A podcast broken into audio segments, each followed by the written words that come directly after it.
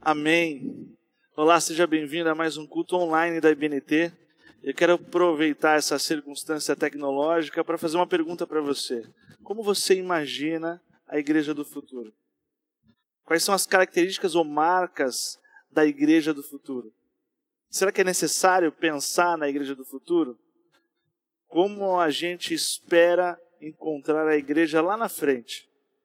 Será que é uma igreja com mais recursos tecnológicos? Será que é uma igreja mais ativa na internet? Será que é uma igreja 100% presencial? Será que é uma igreja com muita gente, é um lugar muito grande?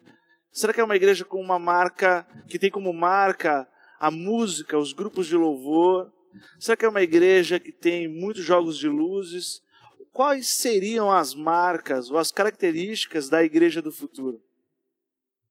Bom, eu quero pensar com você nesse momento que pode ser que muitas das coisas que nós esperamos da igreja do futuro sejam apenas expectativas. E essa é a palavra. São coisas que nós esperamos, e nem coisas pela qual nós trabalhamos para que daqui a um tempo a gente possa colher como resultado algum tipo de progresso. Incutido na imaginação de cada um do que entende ser a igreja do futuro, pode estar escondido uma ideia de evolução, como se naturalmente fosse evoluindo a igreja, sem qualquer participação minha, sua, sem que precisasse de alguma coisa da própria comunidade de fé. Simplesmente o tempo passa e a igreja dos sonhos acontece. Aliás, para muitos, a igreja do futuro ou a igreja dos sonhos seriam a mesma coisa. Então, quais, seria, quais seriam as marcas da igreja dos sonhos? Quais seriam as marcas da igreja do futuro? A igreja que você espera encontrar, você está trabalhando para isso? Você serve na igreja que você frequenta? Quais seriam os resultados de todas as nossas ações ou falta de ações na nossa comunidade local. Há muita expectativa, há muitos desejos. Nós, claro, sempre queremos o melhor para a igreja, mas apenas querer, sonhar, idealizar e esperar é suficiente, é bíblico. Quero convidar você a abrir em Mateus capítulo 22. Mateus capítulo 22 fala sobre a parábola do banquete de casamento. Diz o seguinte no início do texto: Jesus lhes falou novamente por parábolas, dizendo: O reino dos céus é como um rei que preparou um banquete de casamento para seu filho. Versículo 3. Enviou os seus servos aos que tinham sido convidados para o banquete, dizendo-lhes que viessem, mas eles não quiseram vir. E aí, durante o capítulo, você vê outros momentos em que o convite foi feito para que participassem do banquete, mas não houve interesse. E aí, por fim, no versículo 14 de Mateus 22, diz o seguinte: Pois muitos são chamados, mas poucos os escolhidos. Os escolhidos aqui são aqueles que aceitaram o convite para participar da festa, do banquete de casamento eu começo a ver aqui que a igreja do futuro talvez não seja aquela igreja num lugar gigante, cheio de gente. Pode ser uma igreja com menos pessoas do que nós esperamos. A igreja do futuro, ela não vai ser medida pela popularidade. Porque apesar de que muitos possam ser chamados, poucos serão os escolhidos. Eu entendo também que a igreja do futuro é uma igreja mais consciente. E dito isso, eu queria que convidar você a abrir a sua Bíblia em 2 Timóteo, capítulo 3, versículo 1. 2 Timóteo, carta escrita pelo apóstolo Paulo,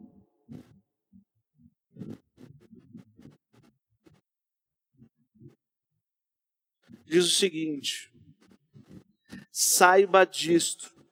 saiba disto. Nos últimos dias sobrevirão tempos terríveis. A ideia é que de qualquer tipo de evolução ou de prosperidade não encontra amparo na palavra de Deus. A igreja do futuro é uma igreja que se prepara para os dias maus. Dias melhores virão quando nós vivemos a esperança do retorno do Rei. Mas até lá, até que ele volte, nós temos que se posicionar e nos preparar para os dias difíceis. Nós temos que perguntar como a nossa igreja está agindo no dia de hoje. Como que a nossa igreja está se posicionando no dia de hoje? Seja você membro da IBNT ou irmão de alguma outra igreja, para que nós possamos continuar sendo uma igreja relevante e útil ao reino de Deus e relevante na sociedade em que estamos, nós precisamos ser uma igreja coerente, sabendo contar os nossos dias e perceber que cada vez mais a ideia de um evangelho baseado apenas no conforto não encontra raiz. Mas antes disso, a igreja deve ter musculatura na sua fé, a igreja deve ter disposição para não apenas enfrentar os dias maus, mas saber enfrentar os dias maus. Em outra passagem, queria convidar você a abrir, é no mesmo capítulo de 2 Timóteo, capítulo 3, no versículo 12, além do capítulo no início dizer que os dias podem ser difíceis, no versículo 12 traz a ideia de perseguição, a igreja como alguém perseguida. E isso já é uma realidade nos dias de hoje, 2021. Graças a Deus, no nosso país nós contamos com a liberdade de expressão e liberdade religiosa, mas há muitos lugares no mundo onde irmãos nossos também congregam debaixo da terra, em cavernas, igrejas subterrâneas, igrejas em tendas, igrejas em locais de difícil acesso, porque no país onde, onde vivem, na cultura em que vivem, ser igreja é correr risco de morte. E eles sabem disso, e apesar disso, creem que vale a pena. Em outra passagem, Romanos 13, versículo 11. Romanos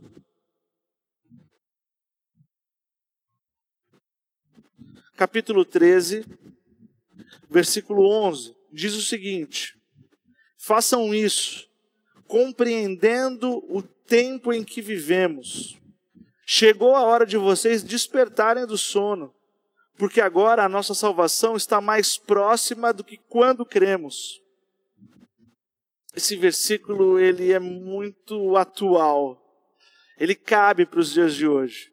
Quando eu pergunto para você o que é a igreja do futuro, qual é a igreja dos seus sonhos, é uma igreja que compreende o tempo em que vive. Sabe, alguém já disse que um cristão autêntico, um cristão relevante, ele deve viver a sua fé com a Bíblia numa mão e o jornal na outra. O jornal para não ser um alienado, saber o que está acontecendo nos nossos dias. E a Bíblia para não ser um ignorante quanto à realidade. Nós precisamos ter consciência. E nós precisamos fazer esse tipo de pergunta. O que é a igreja do futuro? Estamos em direção a ela? Nós precisamos entender a importância de questões assim. A gente precisa fazer esse tipo de pergunta. Como vai ser daqui para frente? Quanto tempo mais as determinações do governo vão oscilar conforme a cada dia, a cada semana? Será que a igreja saudável, a igreja do Senhor Jesus, deve viver uma expectativa de entrevistas coletivas de autoridade? Onde está a nossa esperança? O nosso coração repousa em quê? Qual é a nossa confiança ou em quem nós confiamos? A igreja do futuro pensa nisso. Ainda que não saiba responder essas questões de primeira, mas ela investe tempo nisso. Porque há mais pessoas fazendo esse tipo de pergunta e a nós cabe responder. A nós cabe sinalizar o reino de Deus. A nós cabe pregar a volta de Cristo Jesus. A igreja do futuro, ela é mais consciente. Quero dividir com você que, além de consciente, além de não ser uma igreja que possa ser para muitos, porque apenas poucos vão se interessar por ela, a igreja do futuro é uma igreja resiliente. Sabe, aqui na IBNT, todo mundo que chega na igreja e nós recebemos como membro, todo mundo que se batiza, todo mundo que é muda para cá, nós sempre lemos uma passagem bíblica. E ela está em 2 Coríntios. E independente de quantas pessoas são, quantas vezes são, nós lemos sempre a mesma passagem. E não é por falta de criatividade, não, irmão. É porque nós entendemos isso ser a identidade da igreja. Então eu quero convidar você a abrir em 2 Coríntios, capítulo 8, capítulo 4, desculpa.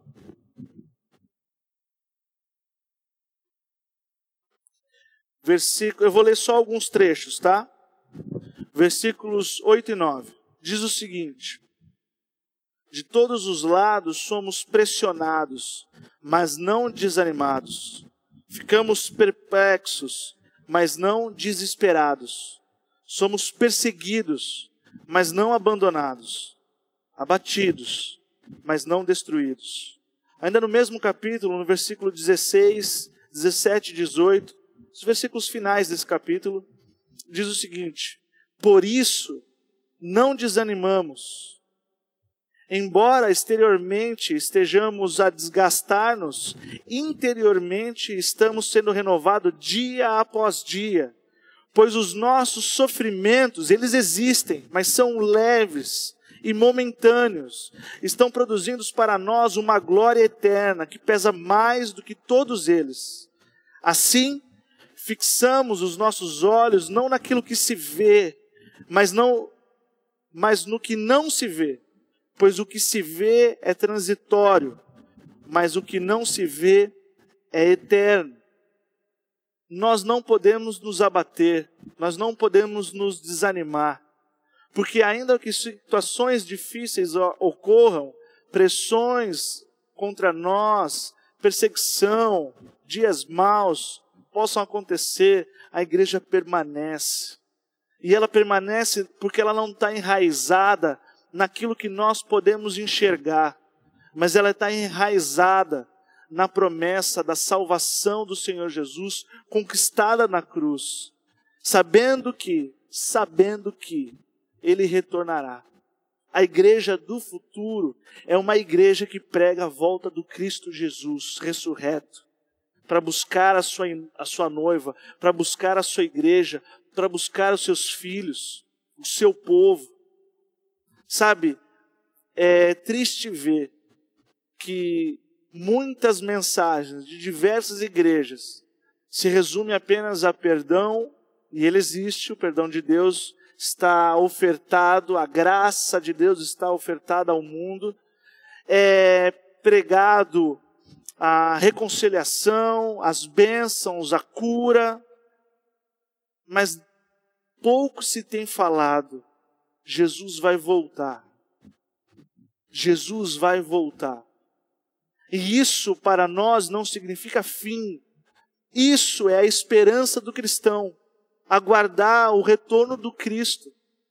Nós precisamos ser uma igreja que prega a volta de Jesus. Nós precisamos ser recuperar é, esse sentido de urgência. Até porque considerando os dias difíceis, considerando os momentos que estamos passando, não se assustar, não se abater, mas fixando naquilo que nós não vemos, caminhar com fé, passos de fé. O justo andará pela fé. A igreja do Senhor Jesus andará pela fé. E em que direção? Em direção ao próprio Senhor Jesus. Nós precisamos entender que o futuro da igreja do futuro é pregar o retorno do Cristo. E com isso, mudar, às vezes, quem sabe, a nossa agenda, a nossa prioridade, os nossos planos, as nossas estratégias, entender o que, que cabe e o que, que reflete a volta de Cristo. Há muita gente afastada, há muita gente que precisa de reconciliação, há muita gente que precisa de um abraço, há muita gente desesperada, há muita gente hoje se sentindo sozinha. A igreja é a resposta de Deus para o mundo. Nós precisamos pregar a mensagem do Evangelho. E a mensagem é que ele não é apenas o começo e o meio, mas ele também é o fim.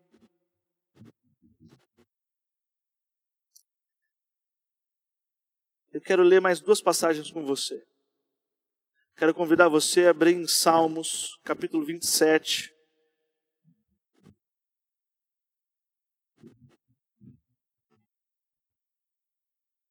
Salmos, Velho Testamento, Primeiro Testamento, capítulo 27, versículo 4. Diz o seguinte: é uma oração do salmista aqui. Uma coisa eu pedi ao Senhor, e a procuro, que eu possa viver na casa do Senhor todos os dias da minha vida, para contemplar a bondade do Senhor e buscar a sua orientação no seu tempo. Aqui, para o salmista, a igreja, o templo do Senhor é um refúgio. É onde ele vai rever os seus conceitos e rever a direção dos seus passos. É onde ele contempla a bondade do Senhor, é onde ele serve. A última vez que você foi à igreja, foi com que intenção? Você apenas frequenta uma igreja? Você serve a igreja que você frequenta? Qual é a sua relação com a comunidade de fé na qual você congrega?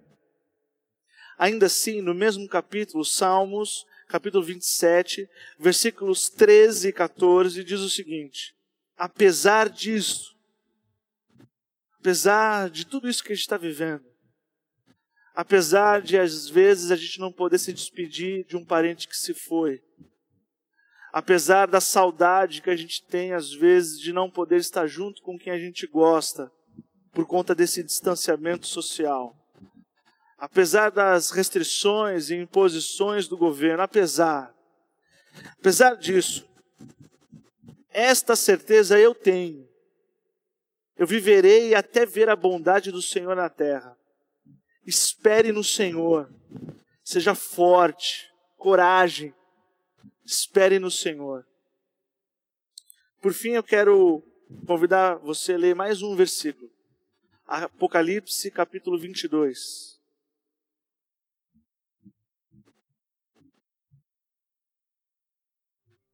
Apocalipse, capítulo 22, versículo 7. Eis que venho em breve Feliz é aquele que guarda as palavras da profecia deste livro.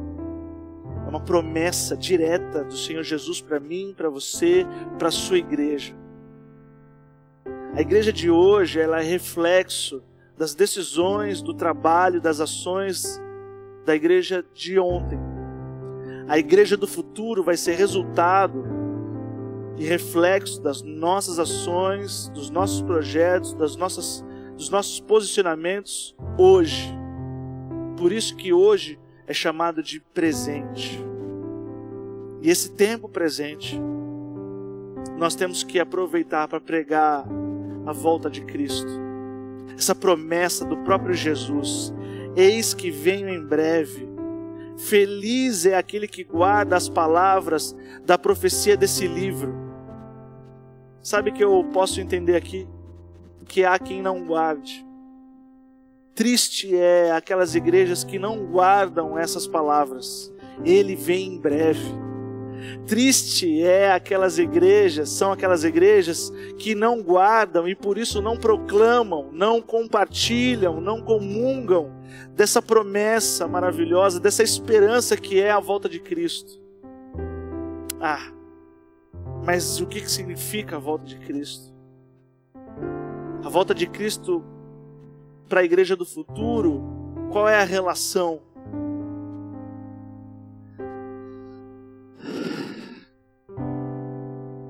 A igreja do futuro suspira por essa promessa de Jesus.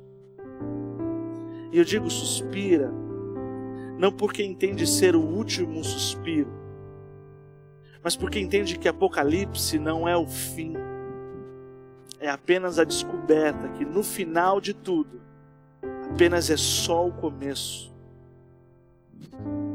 Os cristãos, a igreja do Senhor Jesus entende que Apocalipse não significa caos, significa a intervenção de Deus para dar um basta em tanta corrupção, em tanta injustiça, para dar um fim em tanta maldade, para dar um basta em tanto sofrimento. É Deus intervindo para resgatar a sua noiva, enxugar as nossas lágrimas e a partir daí nós podermos viver com Ele eternamente. Porque Ele vive, eu posso crer no amanhã. Porque Ele vive, temor não há. A igreja do futuro começa pregando hoje que Jesus volta em breve. E é nisso que descansa o nosso coração. Deus te abençoe.